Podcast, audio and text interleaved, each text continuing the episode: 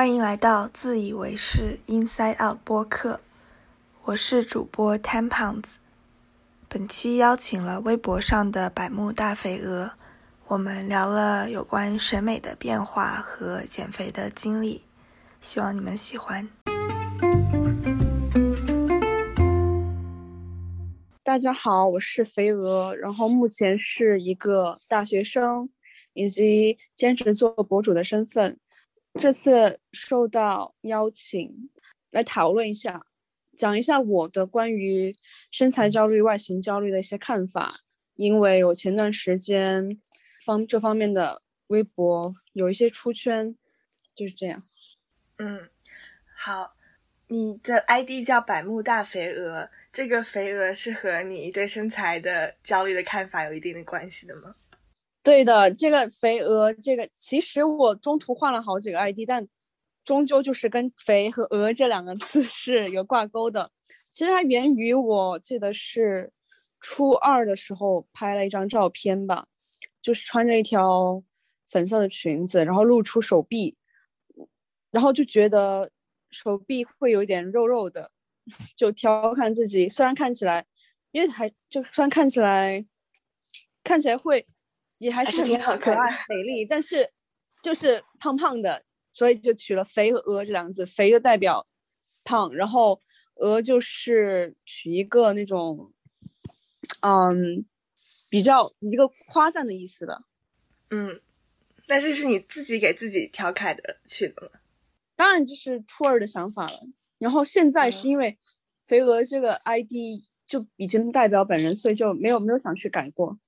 嗯，也是一个调侃，确实也是一个调侃。嗯，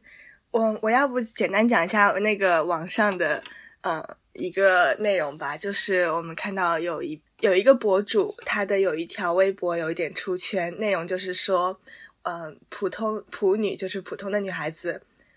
应该不要沉浸在自己和周围的其他的你的朋友的一个这样的一个自我陶醉的氛围内。然后要意识到自己的普通，要做出很多的努力，而不是就是放任自己的普通，然后沉浸在周围的人的，呃，舒适区的，就是这样一个褒奖的氛围内，大概是这个意思。然后这条微博转转出圈了之后，有很多争议，有很多人批评他说，嗯，因为什么一个女生要对女孩子这么刻薄，什么什么的，嗯。也有很多人表示赞同，说，嗯，普通女孩子就是应该要意识到，说自己是很普通，所以要付出更多的努力。嗯，我们你可以讲一下你对这条微博的看法吗？其实这条微博我是有有了解到的，那个博主好像一开始只是洗稿，也不是洗稿，就是玩梗吧，就是。那个微博圈子会喜欢把别人的微博复制来，然后替换一些字眼，把它变成另外一条微博。但其实这是一种一种玩梗，本来是那个肥肉的，然后说的是阳痿。哦，我没有看到原来那条微博。对对对，其实它是一条写稿的微博。就不是他自己原创的，而然后他的字眼也可能是随意替换，当然是否代表他本人心情我也不得而知。为什么第二条微博比第一条微博就显得冒犯呢？第因为第一条微博它其实是那个博主自己嘲讽自己，它是一种自嘲口吻的，然后第二条微博就变成了一种嘲讽他人的那一种微博。嗯，对于那个博主本人我不加评判，因为我觉得，因为我个人。就不是特别的喜欢评判批判他人的，就是说的他其实就是说，其实这条微博是有点误会，可能是一个玩笑，然后出圈了之后就发酵了。然后关于这个文字本身的看法呢，我是觉得本身啊不是说不针对个人，我是觉得本身这种说法是有一点恶意的，他是强行把所有的女孩都拖进了这个焦虑的怪圈。因为首先我要觉得要明确的是，不是所有的人。不是所有的男的女的都是，虽然人的本性是爱美的，可是他一定有一些，嗯，不是非是要追求美，他不是会想要改变自己，他不要，他不是对外形有很大的要求的。可这一条微博，他就把，嗯，把所有的人，但是当时针对女性都拖入了这个圈中，就是你作为女性，就是要。注重自己的外貌，你不能自欺欺人。你要意识到自己丑丑的，美是美的，然后你就要改变，就就一直开始卷了起来。这条微博它的，我觉得它怪就怪在这里。可是依照我本人的看法，就是嗯，按照网络的说法是，一种叫雄竞，一种叫雌竞。雄竞的话，就是你知道个人能力方面的提升，然后呃，就是那种呃工作能力之类的啊，水平、学术水平，那样通过个人一步步来实现自己。然后雌竞的话，就讲究的是，嗯，通通过外貌，就是雌竞。你像“雌”这个字，它就是非常有针对性了。虽然雄竞是男女都可以进行，好像可是雌竞这个词。它就好像很限定，就是女性可以通过这种方法来提升自己。什么方法呢？就是改善外改善外貌。嗯，所以那条微博就是其实是把都其实它是有那种把所有的女性都赶到了雌竞这条路上的那种意思。然后我想说说这个雌竞呢，是就是说它的逻辑就是你要改善外貌，可是你需要有目的性的。你要通过改善外貌，改善外貌只是一个手段，但是它你要达到一些东西，那它就是一个很完整的一个逻辑圈喽。可是有的人通过这个鼓吹这个词境，但他会让一些莫名其一些就是不太明白这个的女生，可能他们也不懂到底为什么要改善外貌，但是你就他就会被鼓吹起来，就我一定要改善外貌，我也不知道为什么要改善外貌，但是我就是要改善外貌，大家都都在改善外貌。其实可是可是并不是每一个人。都要通过改善外貌来呃获得阶级跃升之类的呀，对吧？那有的有的女性她是目标很明确的，我就要通过改善外貌，通过跟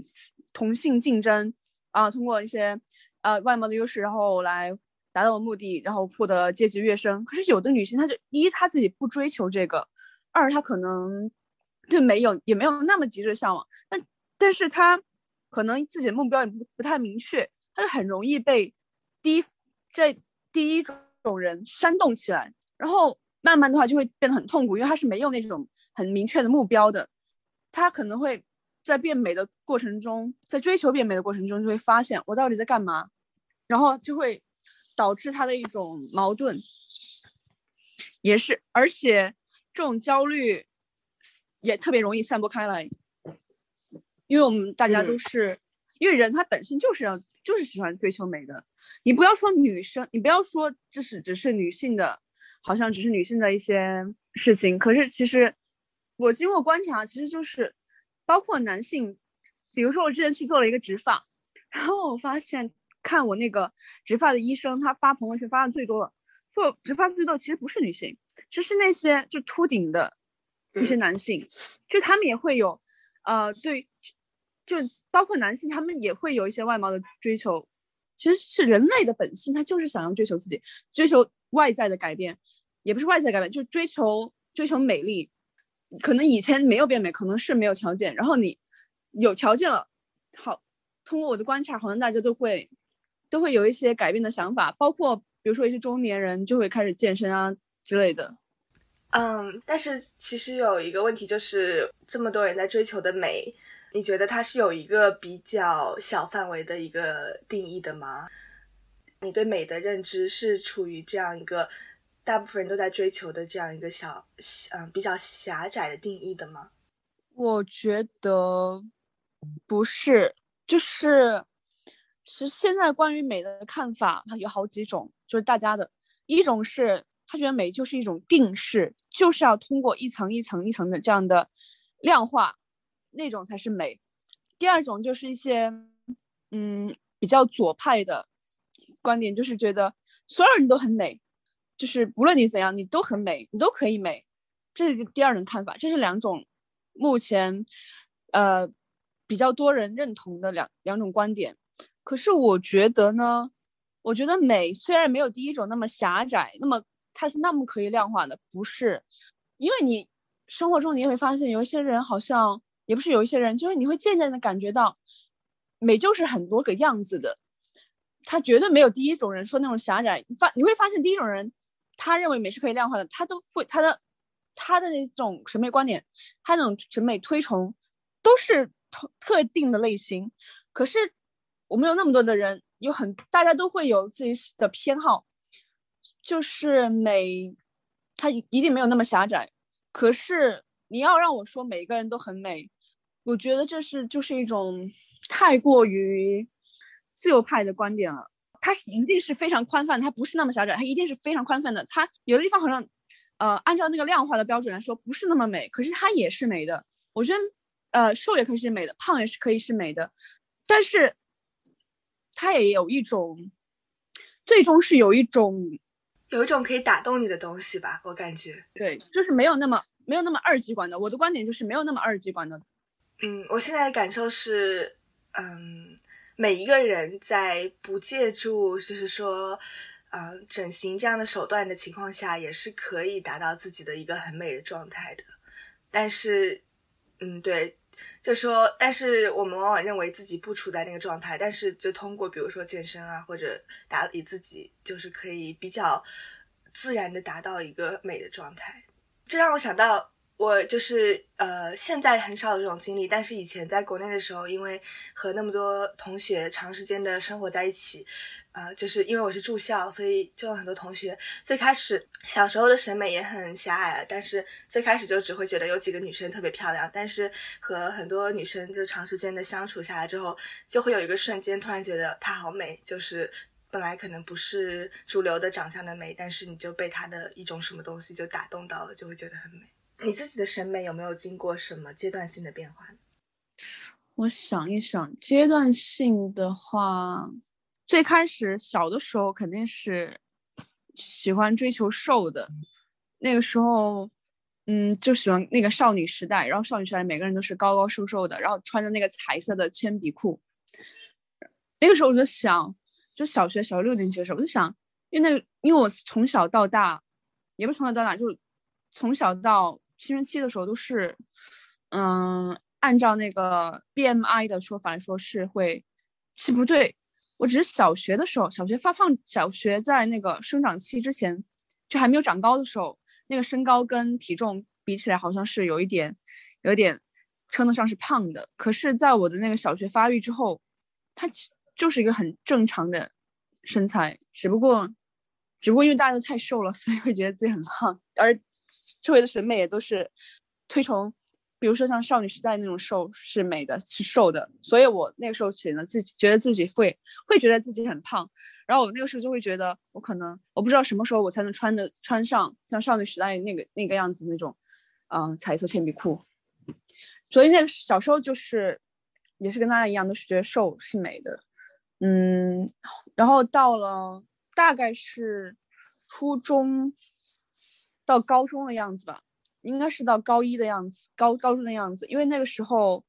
嗯，其实在此之前，欧美的那个文化就已经开始对我们有一定的影响了。只不过到了高中，我记得是应该是，呃，卡戴珊一家他们才在国内有比较高的知名度，包括 Kylie，Kylie Jenner，那个时候才会觉得，呃，审美好像有一点往。往这种就比较丰乳肥臀的方向偏移了，一方面是外部影响，一方面是我对自己自己的认知也有一点发生改变。因为我从小就是因为胯比较宽，然后腿比较粗，然后再会有一点自卑。后来，呃，也通过他们这种身材，也包括欧美文化的熏陶，发现，哎，好像胯宽腿粗也不一定是个缺点啊，也可能是一个优点。这就是。我觉得也是我心态开始变化了吧，因为我发现就是长期来说，就是由觉得啊瘦是漂亮变成丰乳肥臀也很漂亮，就也是自己想想要追求的。一方面是我觉得我开始认清了自己的一些啊条件，就是自己的条件就是好像呃按如果按照丰乳肥臀这样来推崇的话，自己去追求那个好像会比较容易一点。不太想要，因为我不太想要嗯。跟自己过不去，我不想一直把自己饿运动饿的搞得很累，去接近另一种审美，因为我觉得瘦，无论是瘦还是丰乳肥臀，其实都很美嘛。那我离丰乳肥臀比较近，那我就按靠这个方向去争取了。然后从另一个角度来说，我觉得是长远是这样有大的变化。短期的来说，就是外女生的外貌的话，一直有个偏好，就是喜欢那种淡颜。可能因为我自己就是淡颜吧，所以就会，因为我发现，如果你对自己有感会满意的话，对外形有满意的话，你就会喜欢跟自己类似的人。可是如果你对自己外形不满意的话，你就会喜欢跟自己相反的风格长相的来说的话，包括这种这种这种变化，在短期也是会有体现的。如果你在一段时间突然喜欢上了一个跟你长相，跟你之前喜欢类型或者跟你自己的长相类型是相反的一一个网红也好，明星也好，那说明说，也许这段时间你的那个心态是在一定水平上来说，你是呃对自己外外表。是比较满意的的话，其实大多数人应该都还处在这个范围内，你就会喜欢跟自己长相类似的明星也好，网红也好。如果你对自己外表好像嗯不太满意，那你可能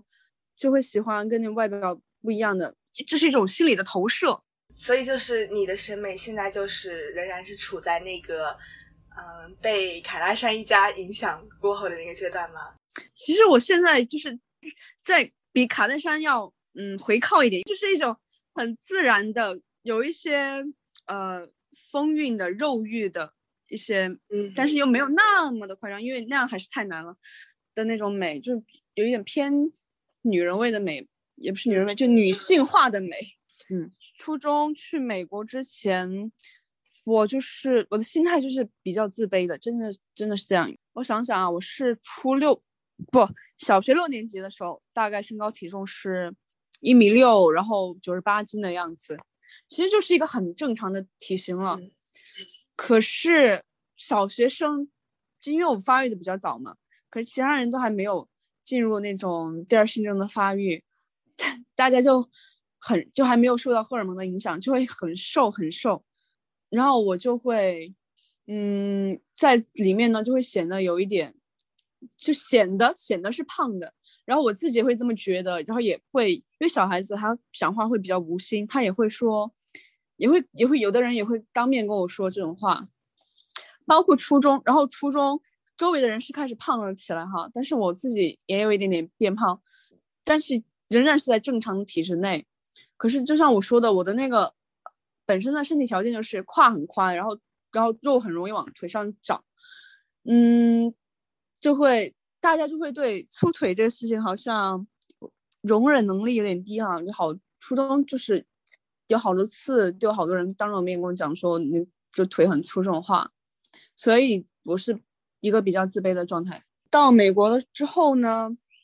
一方面是我发现好像大家没有很在 care 美不美这回事，就是很就是一种很。舒服，让自己很舒服的状态，无论是穿着啊怎样。像在国内的时候，我连我初大概初中之前，不初二之前，可能连连牛仔裤都没怎么穿，因为觉得不太好看，也不怎么穿紧身裤。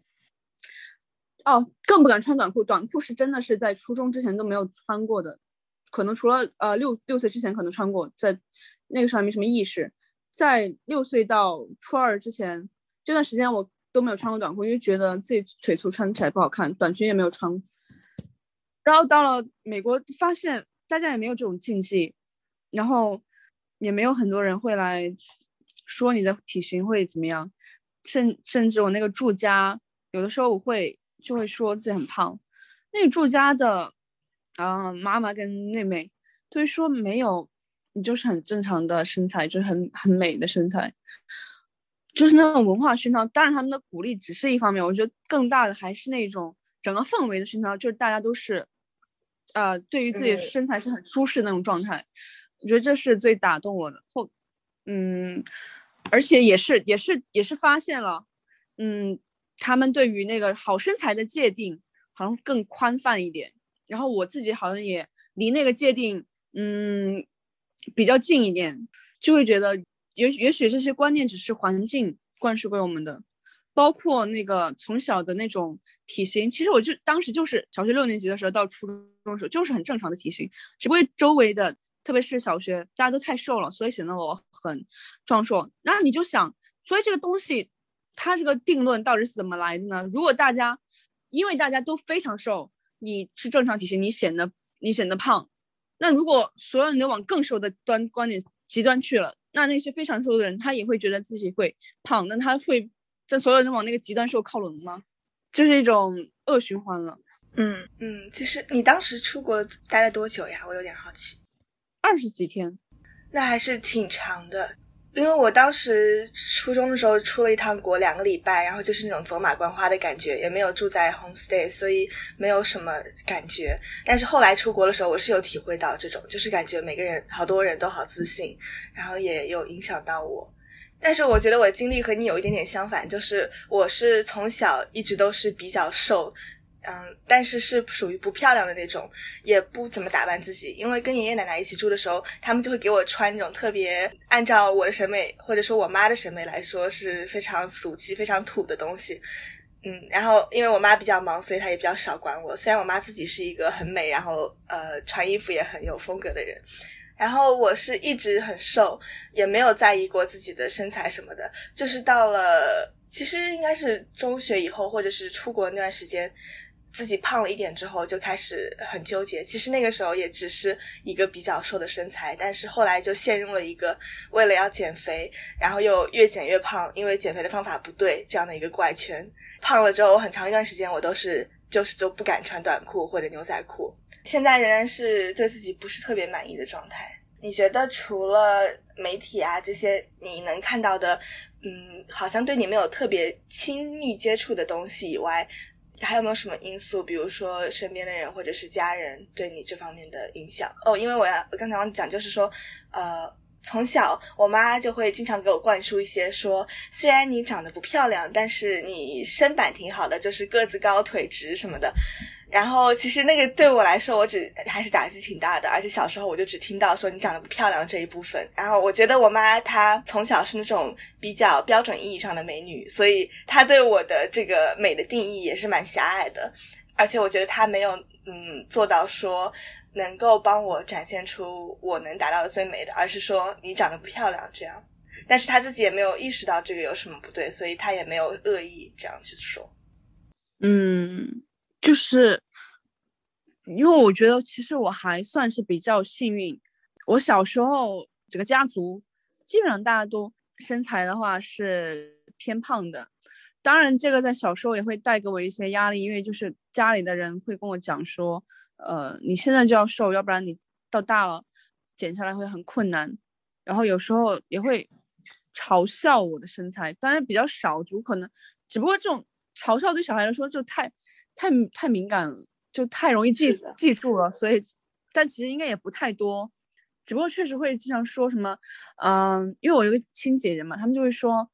你看你姐姐减肥多辛苦，你你现在要少吃一点，到时候就不会那么，到时候就不会像她那么辛苦减肥了之类的。不过他们总体来说还是会夸我，因为因为就小孩可能胖胖的，然后我皮肤又比较白，就白白胖胖的，比较符合他们心里那种可爱小孩的形象。就也会夸，就搞得，就是其实主要的那种身材焦虑，我觉得不是从我的家人而来的，而且主要是到了那个小学之后，小学六年级之后，我当时五年级五年级是有一个生长期，就身高长高了很多，嗯，然后那段时间又因为就是 迷迷恋上女团舞，那个时候跳舞也瘦了一点，就整个身材是对他们来说就是匀称的，就是很瘦的。因为我们家里人总体来说是比较胖的，然后我的身材对他们来说是刚好，甚至会高，甚至会说我有点太瘦了。所以在小学之后，家人就没有再对我的身材，就不会再对我造成一些身材焦虑的一些观点了。所以其实，在那个之后，包括小学，小其实小时候是小学的时候，他是一个是同龄人的，一个是家里人有一点点。然后到了小学之后，基本上都是全都是同龄人的那种压力，因为小学和初中小孩子是有一点太直白哈说话，因为他没有进行第二性征的发育，小孩的审美也是会，嗯，那个时候的审美还是会偏骨感的，所以同龄人对我的那种焦虑的那种影响好像是更大一点。幸运的是，跟其他的人比起来，我是没有那种家庭带来的。这种压力的，我听了很多，我很多私信都会说自己过年，然后，然后家里的人就说，哎呀，就会对他进行一些身材上的指责。可是我一看那个人的身材就很正常，正常的身材，甚至跟我差不多，都受到指责。就在这方面，我是比较幸运的，所以我不能说我的那个目前我是对自己的那种满意、那种不焦虑的状态，呃，是完全是我有多调整。我觉得也很难说。如果你让我你把我丢到一个就每时每刻就是父母都会对你，亲人都会对你造成那种，呃，外形焦虑，都会对你外形进行挑剔那种环境，我觉得我也很难说，我到底会不会跟现在一样，心态还是会这个是个是这个心态，嗯嗯，明白了。那你在觉得自己比较胖，想要减肥的时候，你有没有一些就是减肥的尝试，是你后来觉得是挺错误的？有就走过哪些弯路？嗯，其实我市面上减肥方法我都尝试过，就是吃减肥药我尝试过。我觉得幸运点在于我吃减肥药一点用都没有。有的人他吃减肥药可能一天瘦一斤，巴拉巴拉之类的，那他就会开始对减肥药就会信奉这个东西，就会一直不停的吃减肥药，那对他的身体。日复一日的造成摧残，可是我幸运在于我吃减肥药吃了半瓶，一点用没有，我就放弃了，断掉了这个念头。然后另一个就是节食，包括那种，但最近几年没有搞这个了，就之前流行过的那种节食方法我都试过，包括那个生完全生酮的那种饮食方法，嗯，还有那个哥本哈根十二日。还有一种呃，提倡你就是呃一两天要纯液体的饮食，然后一两天要怎样怎样吃那种方式，我都试过，可是效果也，就是然后一天只吃蔬菜那种方法我都试过，效果也不太好，就是可能也是我体质问题，所以我让我没有没有对这个节食，就是让我早早的就对节食这个东西就有一点点，嗯。不太相信这个东西，因为对我来说没有用，所以也让我远离了这种，也不是远离吧，就是不至于让我直接完全沉迷沉迷进去，就完全相信节食就是能够减肥的之类的。嗯，因因为我知道我身边有一个朋友，就是他如果可能一天就只吃一顿之类的，他就会瘦很快，他一天就可以掉什么几斤之类的。那这个样子，他再这样得到一个正反馈，那他下一次出现体重问题的时候，那他就会继续这样的。方法，可是你也大家都知道，这种方法其实它就是伤害身体，它是会影响你的那个代谢的，它就会其实会慢慢慢慢的进入一个恶循环，就有一天你会发现你这个样子，你只一天只吃一顿好像也不管用了，那你一天就只能吃半顿，然后就越来越少，让你身体也越来越垮掉。但是我觉得节食对我伤害最大的一次，就是我初三那年减肥的时候，因为初三。因为我们那这边重庆它是要考体育的，然后初二、初三它会进行一些体育的集训，就是一种类似于，其实类似于就你私教的那种感觉，就大家一起进行体育锻炼，然后老师，然后体育老师也就是让你练习进行力量训练，然后那个时候我就会觉得，我就会发现好像运动还挺有用的，我就初三，所以就去到健身房，那就是。初三就是我第一次真的系统性去运动，可是我当时犯了两个错误，一个是那个时候我初三的时候，我初三的时候国内那个时候是一五一五年的样子吧，那个时候国内对于健身这一块，就包括教练他也会是有一些误区的，因为那个时候很多的干货都是通过翻译国外的一些论文之类的，比如第一是那个时候我们流行的一些减脂餐。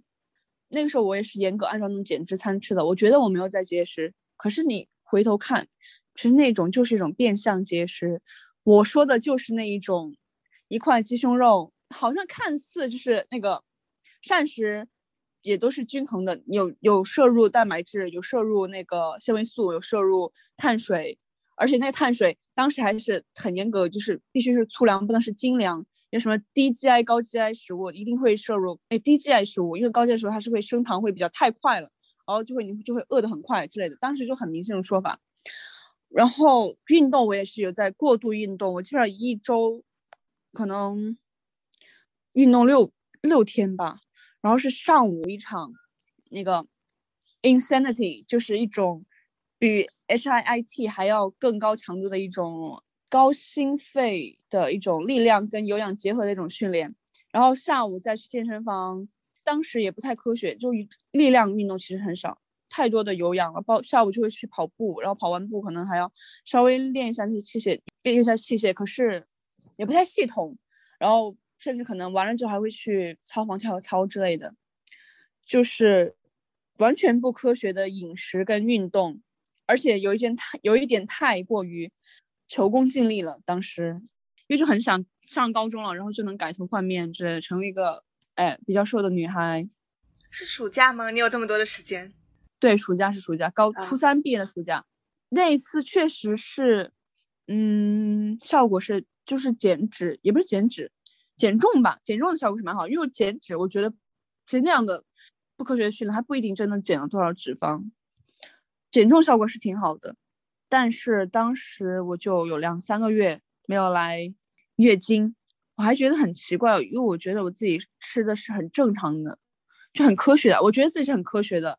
嗯后来，可是慢慢的就会有些问题来。一是我发现，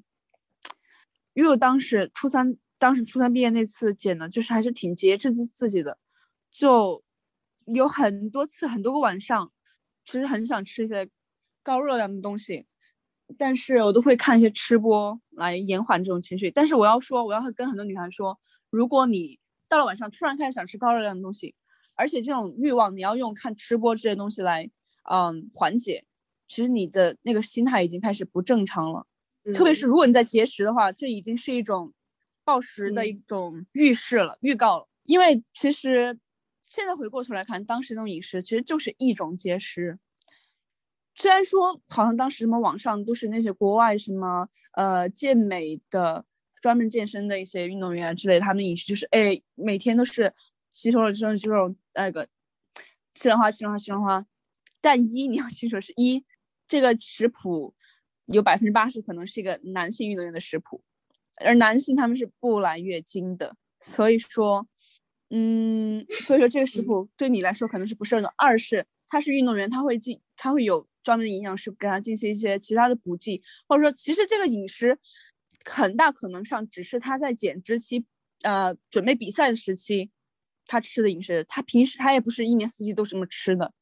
而且还有一些运动的教练为他制定一些训练啊、饮食的计划，可是你是没有的，你不能照搬别人的那种，嗯，备战的那种食谱。你要知道，一个健美运动员，他可能在比赛前一天他都不能喝水，因为他要保持在上场的时候那个肌肉那种纤维要最大限度的水分尽量的少，最大限度地把那种肌肉展示出来。可是你我们大家都只是想要寻求一个嗯更紧致的身材的普通人，你为什么要拿人家专业运健美运动员的那个食谱来要求自己？然后就是因为这种节食，它导致了我嗯大概有一年的那种暴食心态。其实那个初三那个暑假就已经初见端倪了，因为就有很多时候就突然想吃一些平时根本不想吃的东西，就之前不怎么会想的东西，比如什么面包，就是那种基本上都是些碳水，然后油炸的东西，可是就抑制住了。当时还觉得自己很高明，就光看看吃播就能呃少吃点东西之类的。可是上高中就发现一点，就是一是我不可能永远的保持那个食谱，二是我也不可能永远的保持那么多的运动，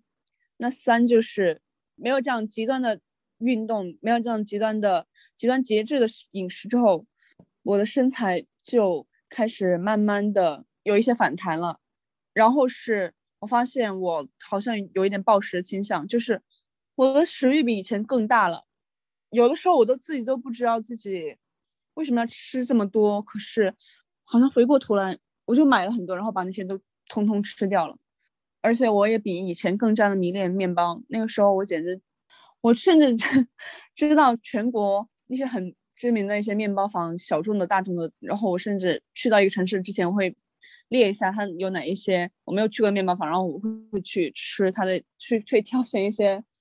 面包来食用。嗯我就会发现，然后这种食用大概在我一年的那种完全遵从自己的那种暴食的心理之后，才嗯渐渐平缓。在此之后，我就得出结论：节食真的是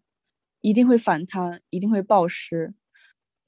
所以不要觉得自己有多高明，不要觉得自己自制力会多好。我我在暴食方面很有体验，因为我现在就是我就是通过节食，比如说每餐都控制自己只能吃多少，然后我就会对碳水的欲望越来越强烈，而且每次就是一个循环。我就是经历了很多轮的节食、暴食、节食、暴食，后来又加入了断食，这样子。然后我最近最近做的努力是去看了一下医生，就是呃准备看一下营养师，想借助一些外界的帮助。因为其实我这么多年来的一个恶性循环之后，我意识到说我的意志力真的很弱，而且就是这个事情，呃，减肥这个事情，我觉得它还变相的影响了我对自己意志力的一个认知，就是。我在这件事情上失败了之后，反而会让我对其他事情失去一种掌控感，然后我就会觉得我就是呃没有这个意志力去做很多事情。但是其实我觉得我们有时候对食物、对糖、对碳水的渴望，它可能就是一种特别强，像一种毒品一样，嗯、你对这个东西上瘾，所以就不要太高看自己觉得呃的意志力，然后不要觉得这是一个很。你应该能掌控的事情，就我妈她经常说，你就你就忍住不要吃就好了，你为什么要这么馋呢？但其实那个欲望它可能真的就是有那么强，所以有时候不要对自己有那么大的压力和期望。对，而且那个时候特别流行一种说法，就是不足以掌控身材的女人，不足以掌控自己的人生。是的，就强行把对于饮食啊、对运动的这种、对于身材的管理，把这些东西跟你的什么一个人的自制力啊，甚至更多的能力捆绑在一起，我觉得这完全就是无稽之谈，这是一种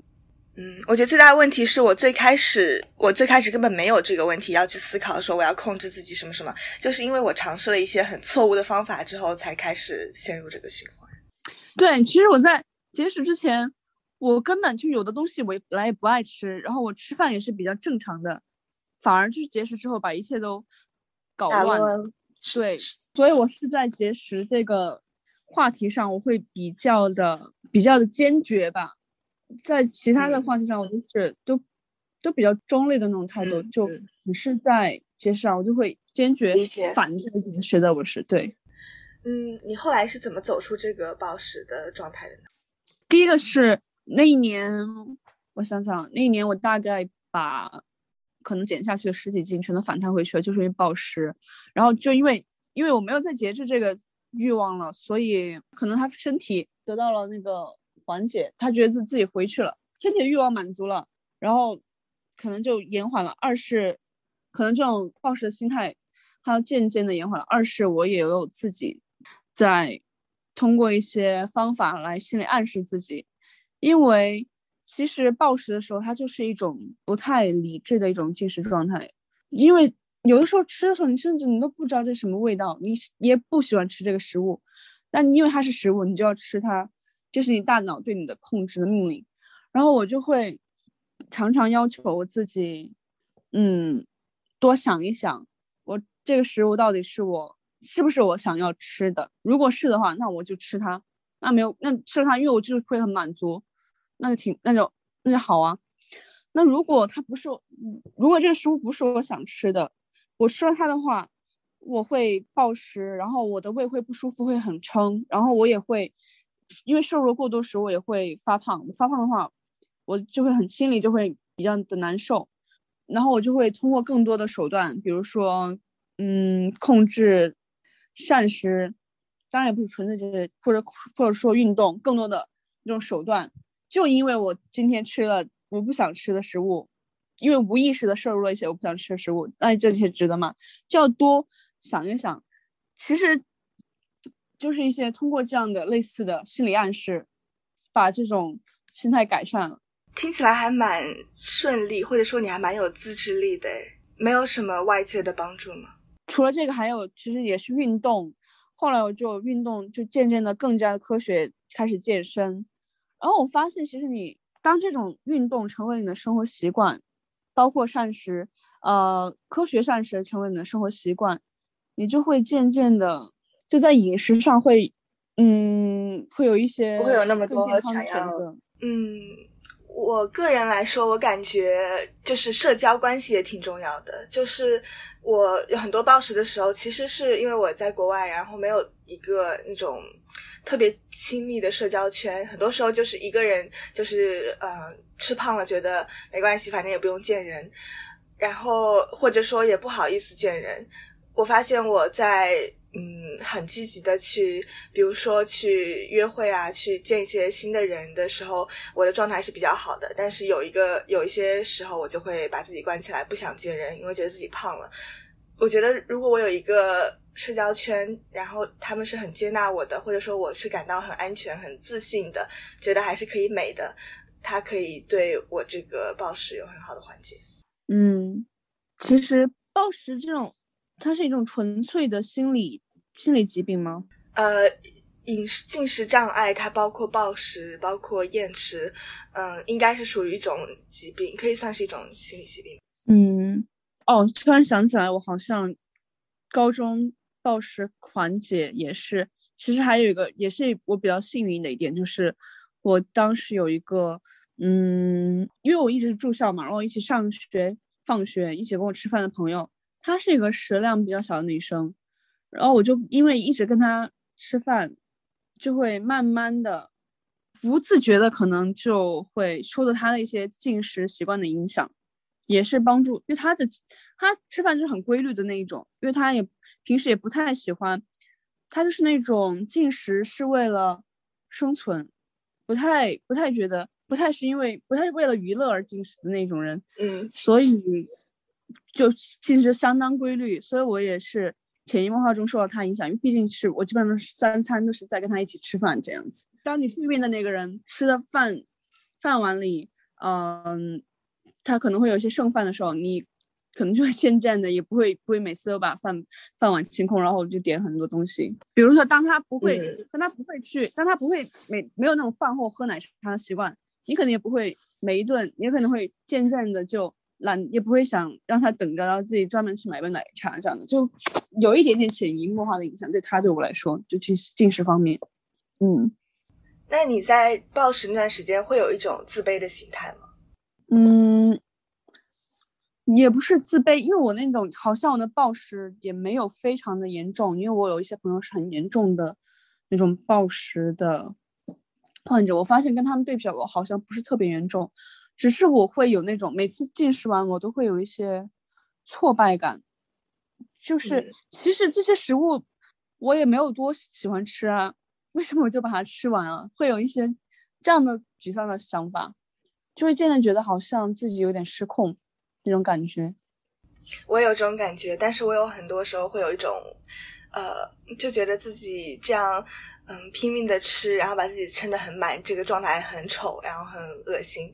呃，有时候会很抗拒。如果我有一个暴食的欲望，比如说某一天，我会很抗拒和别人一起吃饭，我就想一个人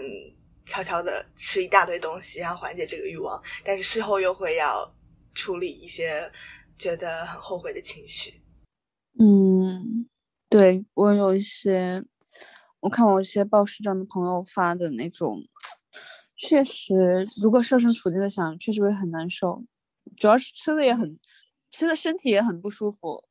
这种不舒服，身上不舒服更会加重心理上的这种压力。是的。所以我就想说，嗯，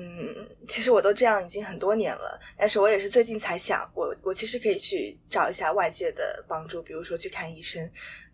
因为其实有很多人，他们其实会比我更严重。我也算我没有催吐，因为我做不到，但是我知道说催吐的话，你会产生一种依赖性，然后就会更加进入一个不好的循环。所以如果说有其他的女孩子听到这个也是处于这样一个状态的话，我觉得。如果有条件的话，去看医生，或者说只是和一个好的亲密的朋友分享，就是想一想，找一些外界的帮助。有时候我们自己的意志力是不应该要来面对这么就是一个生理上的一种反抗吧，其实还是挺难的。或者我觉得就是，当然想想还有很重要的原因就是，我发现，如果你有一次暴食，或者你是有一天你吃了一些高热量的东西。我发现你要降低自己对这种负罪欲，要降低这种想法。其实它不是一个有错的事情。有一天你吃多了，那就是就是这样。然后明天你可能会通过其他的方式去改变。如果你没有改，如果你没有通过其他方式排解，也没有关系。你不要太给自己太多的那样的压力，觉得吃多了你就会呃，你就是不自律的，你就好像是需对自己控制，然后就不应该。不应该吃多，应该每顿讲，其实就是放过自己。其实这个观点好像是我关注另一个健专专业的健身博主他说的，就是因为我们的人体它是需要一定的脂肪的，当你这种脂肪摄入不够，你的大脑就会提醒你去吃一些很高热量的东西。如果你这个时候去吃了，你也只是遵从了遵遵从了你的身体机能它最本质的一些需求，没有必要为此感到有什么负罪感。嗯，因为那是的我觉得其实是那几年，国内很多的宣传，那个时候有很多的一些健美健身明减减肥明星，他也会说什么什么，呃，就会洗脑一些，让你觉得你自己吃如果吃不掌握不了自己吃什么东西，你就会有罪的那种想法。可是我觉得就要慢慢的放过自己，就是吃多偶尔一顿吃多了没有关系，也不是这也不不代表任何东西跟你的自制力、意志力都不挂钩的。嗯，我很赞同。我现在也需要跟自己说这个事情。我觉得很多事情都是这样，就是有时候，嗯，暴食好几天。我比如说我暴食好几天，是因为我第一天开始了暴食这个循环，我就是我就想，嗯，那我那我这几天就毁了，我就我已经犯了一个大错。然后对对对我想第二天，第二天我就要断食，什么都不吃。但是往往第二天那个欲望来了之后，我又开始暴食。所以有就有时候，其实我个人来说，我的体质是，如果我有一天或者说有一顿吃了很多很多的话，其实我的体重都不会有变化，就是身体还是能嗯很好的排解掉这个。对的，对的，我的体重真的是蛮稳定的，但是我每次体重的增长都是因为我暴食了很长一段时间，然后这个很长一段时间也是因为我有一种破罐子破破摔的心态，就是一下子失去了对这个掌控。嗯对我发现有的时候就是这种，就比如你会觉得，呃，今天一开始你觉得今天好，我要好好的，呃，节制一下自己，结果可能中午你不小心吃多了一点，你就想，哈、反正今天就这样了，那我晚上也会吃很多很多，那现在就马上来一个什么零食之类的，就会有这种破罐子破摔说，是吧？就是因为你还是本质是对那个吃多有一点吃多这件事情，它是你是有一点负罪感的，所以就会有那样的想法。但如果你哎这一顿吃多了，呃无所谓，那然后下一顿你就还是会正常的饮食，所以它就不会造成那种，就是如果你对吃多了这个这件事情有负罪感的话，它就会引起一个恶循环。是的，我觉得是要多关注自己身体，就像你说的，是到底想要吃什么？你是真的很想吃这个，还是因为你觉得今天都已经吃毁了，就乱吃一下？对对对对，因为就是暴食的时候，有的时候，比如说今天要吃了一顿饭，然后你就会不自觉的就买了一些零食来，或者说有什么就会不自觉的，反正不自觉给自己加一些餐，其实那些东西到底是出于你真的真的渴望想吃，还是一种嗯无聊的心态，或者说是一种破罐子破摔的那种，或者就是无意识的一些大脑的控制指挥呢，就很难说。反正我现在觉得我如果进食，那肯定是我自己真的想吃了，然后还当然还有嗯。也是保持健康的那个情情况下，就是觉得有时候也会考虑自己今天是不是什么，因为我现在就是运动太久了，就会把膳食均衡这件事情完全嗯融入到日常来，有时候就会想今天什么呃蛋白质有没有吃够啊，脂肪有没有吃够之类的，如果不够的话，可能会加一些餐，这样就会考虑到是身体的需求，而不是不是纯粹的为了欲望而吃了。嗯，我觉得我把这个减肥的话题，其实回到审美上也是一样，就是要对自己宽容一点。其实像减肥，有很多女生经历这个纠结，我觉得这是几乎很多人青春期都经历，除非她的体质真的是长不胖的那种。但是每个女生都有经历或多或少的这种，嗯，几乎每个我觉得每个女生都有对自己不满意的地方，要么就是身材上，要么是外貌上，嗯，所以，嗯、你在微博上我也看到你你发了这样的内容，就是说，嗯，在我们的环境下的女女孩子，她长大的过程中，都经历了太多的足够的说你不够好，你这里不够好，那里不够好，所以大部分人是不需要你任何人在跟他说你哪里不够好，而是需要更多的鼓励。就是说你现在这样就很好，你可以做得更好，那是你自己想要做得更好，不是为了什么东西。对，因为我们生活的这个环境就是，你有什么不够好，你有什么呃明显的缺点，一定会有人会告诉你，这个人可能是你呃不认识的亲戚，也可能是你小的小学的同班同学、初中同班同学，或甚至只是陌生人。所有的一切都会提醒你，甚至直接直接的戳穿，就说，呃，你腿粗啊，你怎样怎样怎样的。一个是他这方面，另一个是，比如说你上网传照片，只要有什么陌生人，比如小红书这类的软件或者微博，如果不小心被别人陌生人看到，也会有一些陌生的网友会，当然现在要好一点，现在我现在应该免费用变好。就是也会说，哎呀，你怎么怎么样？就其实反正所有的人，所有的人都会指出你的缺点，你一定会在你无意识的情况下，你就会知道自己的一些缺点。包括前之前一段时间很流行一些美学的观点，你也会进行这从这些观点来对照自己，知道自己哪里不够好。所以，我们真的就就从小到大听这听的够多了，真的不需要再有任何上网的一些莫名的网友来说。呃，你这里不够好，哪里不够好的？其实我们真的知道，别人早就说过了，我自己也知道，是这种这样的看法。嗯，我觉得每一个女生肯定都是，就算没有任何人跟你说，你也会去把自己镜子里的自己和别人做比较，然后比较出很多不满意的地方。如果一个人他真的对自己现状很满意的话，为什么要有人去跟他说你的满意是错的？你不应该对自己现状感到很满意。但我想，一个人他如果真的打心里觉得自己挺好、很自信的话，外界其实也很难去击碎他这个自信吧。如果他真的对自己的认知是一个非常满意的状态，对，其实如果你对自己的看法有通过。是因为别人而动摇，可能就是你没有建立起一个自我认知的真正的框架。其实这句话我好像是记得是在我的课本上看过，不过我忘记是谁讲的了。反正就是只要你有那个自自我认知足够足够清晰，你有那个框架，其他人很难动摇你。就他如果用你的缺点来，他指出你的缺点，你会不早就知道我的缺点，我也知道我所有的优点。正是这些缺点和优点组成了我，他让我，嗯，对吧？就是我知道我自己是这样的人。当你自我认知更加清晰的时候，足够清晰的时候，就别人说的东西，其实你早就知道，所以他的东西也不会对你有更多的思考了。你现在对自己的一个认知是是处于一个对自己比较满意的状态嗯，可能也是我比较乐观吧，也可能就因为我之前提到的，就是家里的。环境是比较好的，家里对我没有进行到一些更多的焦虑的一些促成了，因为我怎么说呢？我之前有一次跟我朋友出去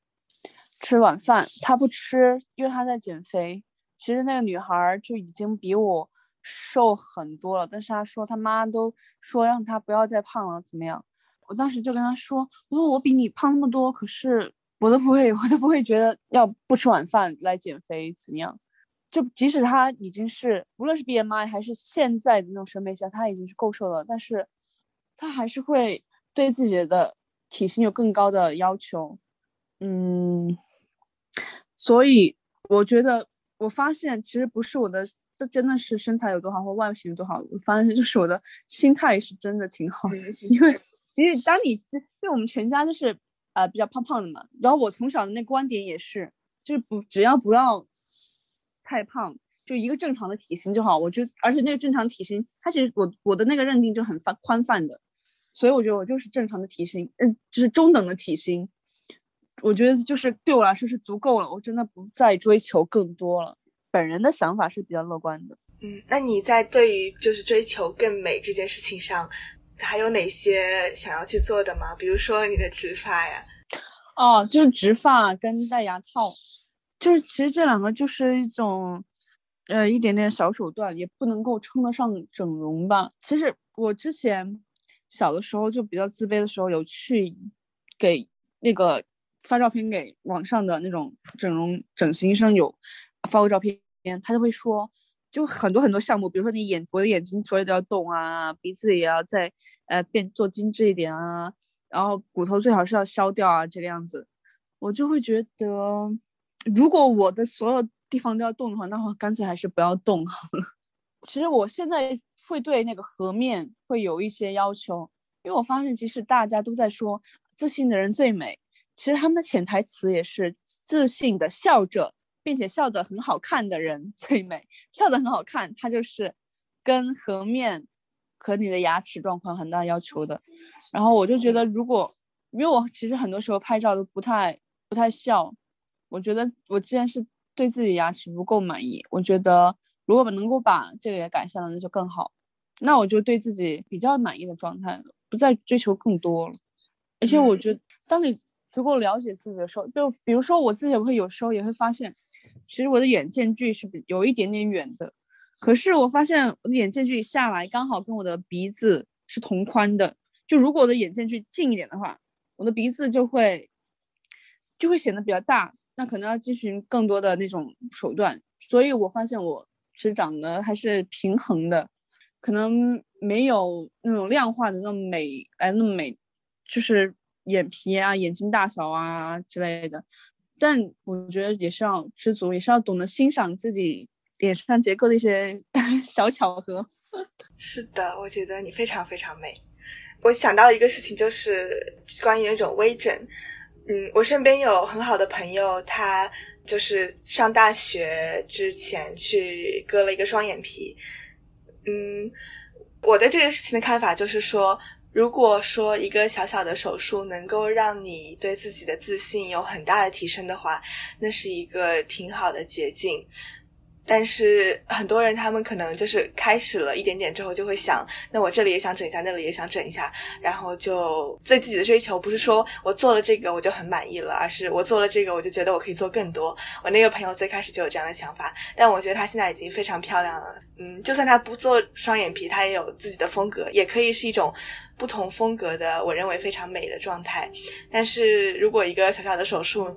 能够对一个人的自信有很大提升的话，那我觉得也是一件很值得的事情。对，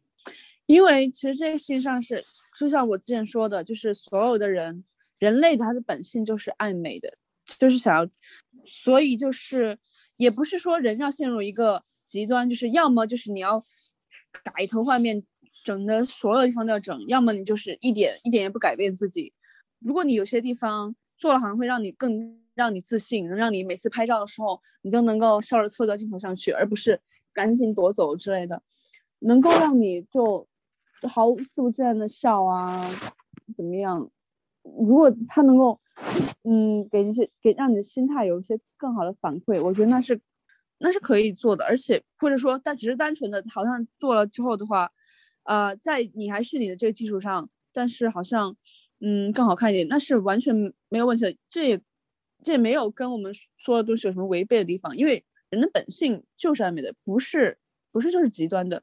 就是你要其实就是这种，只不过这种心态要达到一种平衡，像那种好像做了一个项目之后就会想要做更多项目的，其实就是有一点失衡的那种心态。你而且这种这种心态是本质也透露出来了，好像他对自己的那个认知好像还不够清晰，就不够。坚定这个样子，就还是回到之前我们说的，一是所有人都追求美，二是要对自己的认知要足够的清晰。这个话题，嗯嗯，我现在还有两个问题，但是有一个可能比较大，如果你觉得就是时间太长了，我们可以跳过。就是你如何看待美貌带来的现实优势和风险？这个话题你想聊吗？嗯，可以，可以简单说。是这个样子的。包括那种鼓吹雌竞的那些女性，包括这种极端的变美，就是要么你你就很明确的目标，你要通过变美来改善阶级跃升，要么你就按照自己的一些步态，你想想稍微变美一下没关系，那你就不要追求特别的极致的完美的那种那个样子，因为其实美嗯美貌这个东西，当你是其实现在就是大家通过化妆啊。或者医美啊，或者一些呃一些小手术，其实现在就是，呃，小美女还是挺多的。你要说当一个小美女，她有多少的那种，呃，红，有多少好处吗？就也没有想象中那么好。除了当大明星、大网红，都是大的，不知道是小网红，其他的都只是一些小恩小惠。嗯，然后随之而来的还有更多的一些诱惑，所以不要太迷信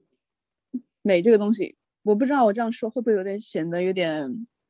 太站着说话不腰疼。对，当然，因为我也不是什么大美女，我也不能说更多。只不过我身边是有大美女的朋友，他们一个是直接被当街就挖成了演员，另一个就是在学空乘，都是一些跟外貌有挂钩的一些职业。但我觉得除此以外，你日常能有说受到多少的有一些恩惠，但他确实也有更多的。诱惑一些，除了我朋友这样的，我也见过很多，就是完全被美貌毁掉了女孩，就是其实家里条件是很好的，但就是因为长得漂亮，然后初中开始就很多的男生不三不四的或者正经的男生就，然后啊或者一些然后去勾搭他们，然后交更多的朋友，后来就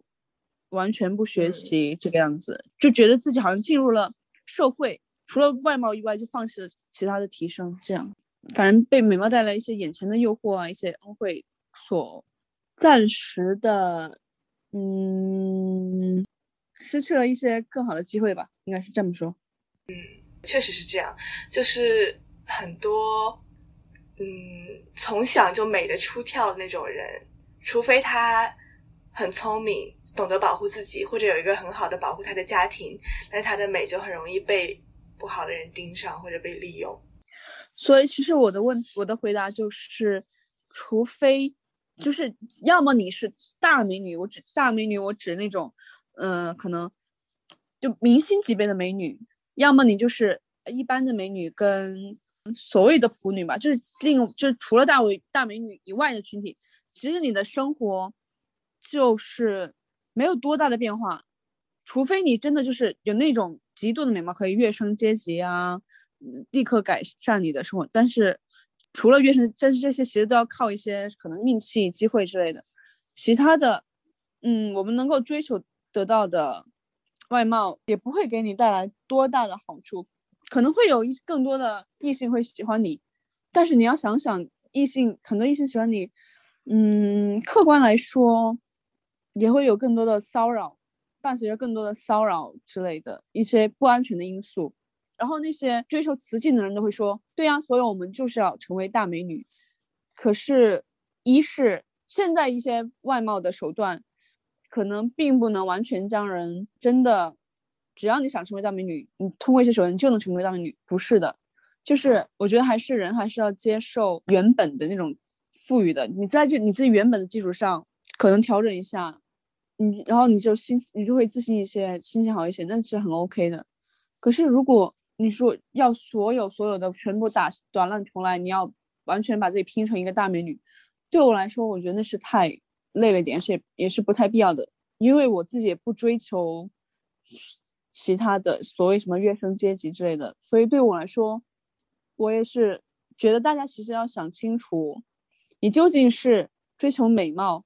还是。美貌能够带来的那些东西，可能大家就只是想在现在的基础上就变美一点，让心情能好一点，而不是像那些鼓吹的那样，一定要变大美女，要多瘦多瘦多瘦，要要怎样的，不要被那些洗脑、那些鼓吹、那些鼓吹焦虑的东西给带跑。嗯，我觉得大部分人追求美都是在追求美可以带来的东西吧。嗯，我觉得倒不一定诶。这个东西我还没有怎么深入的思考过。美能带来的东西，无非就是比如异性的青睐或者是一些机会。但是你想，这个机会能有什么机会呢？无非就是，比如说包括什么工作上这些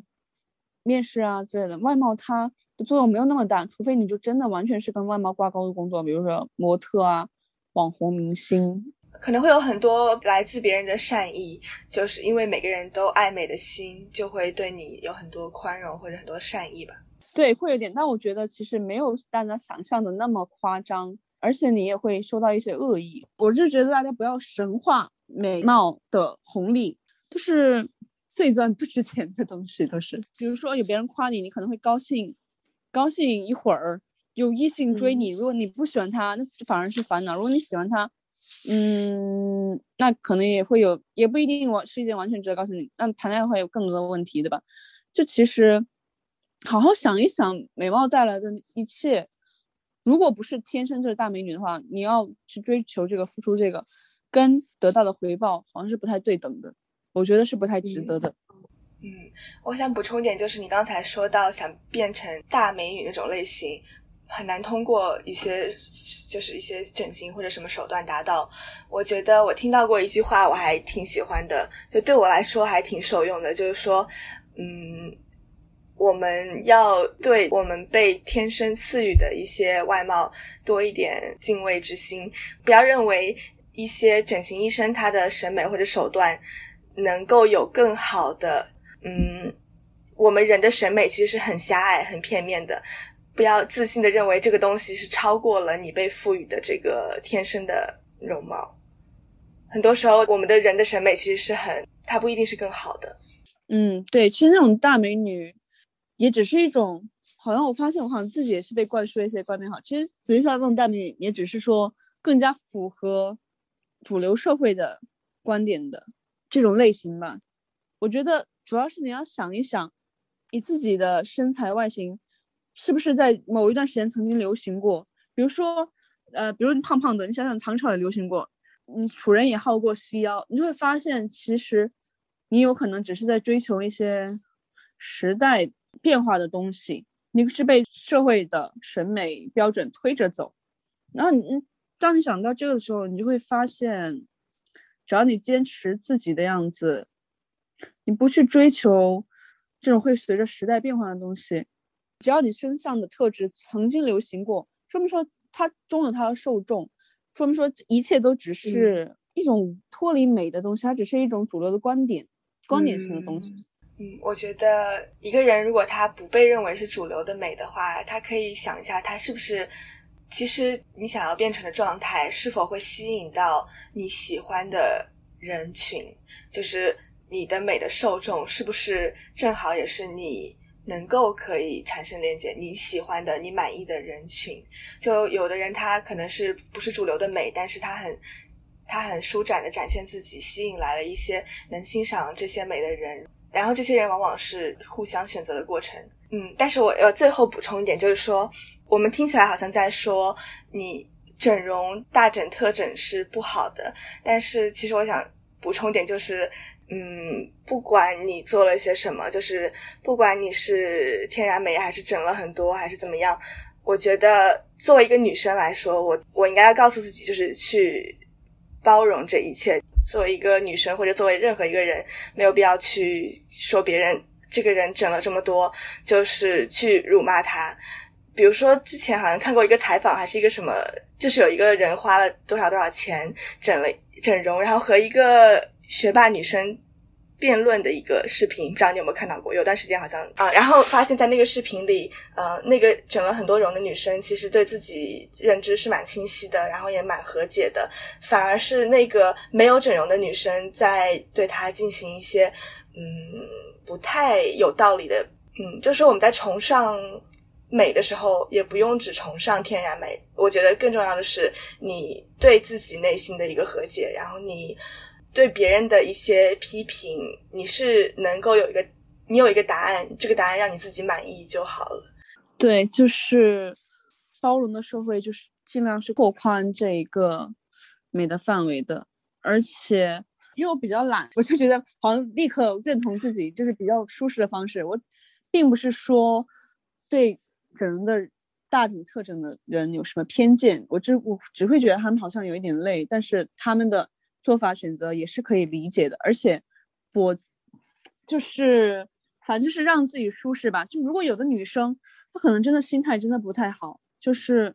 只能通过不断的改善自己外貌的方法来，来让能让她的内心会充盈一点，那也 OK 啊。因为我觉得我一直都在说，我好像只是比较幸运的人，能够做到比较乐观。可是不是所有的人都会比较乐观的。如果他反正这也是人人人家的一种方式，人家能够让自己更好的一种方式，就大家就毕竟都要活着嘛，活得更高质量一点嘛。人家采用的一些手段，我觉得没有必要去做过多的批判啊之类的。不论是整容美也好，天然美也好，都是可以欣赏的。然后，如果一个人他觉得自己是美的，那他就是美的；如果他不在意美，不追求美，那他就是可以是不美的，就是这样的。嗯，就是没有必要把我们个人的审美加在别人身上，没有必要强加给别人。比如我，我是觉得希希望保留本源的，那我也不应该去批评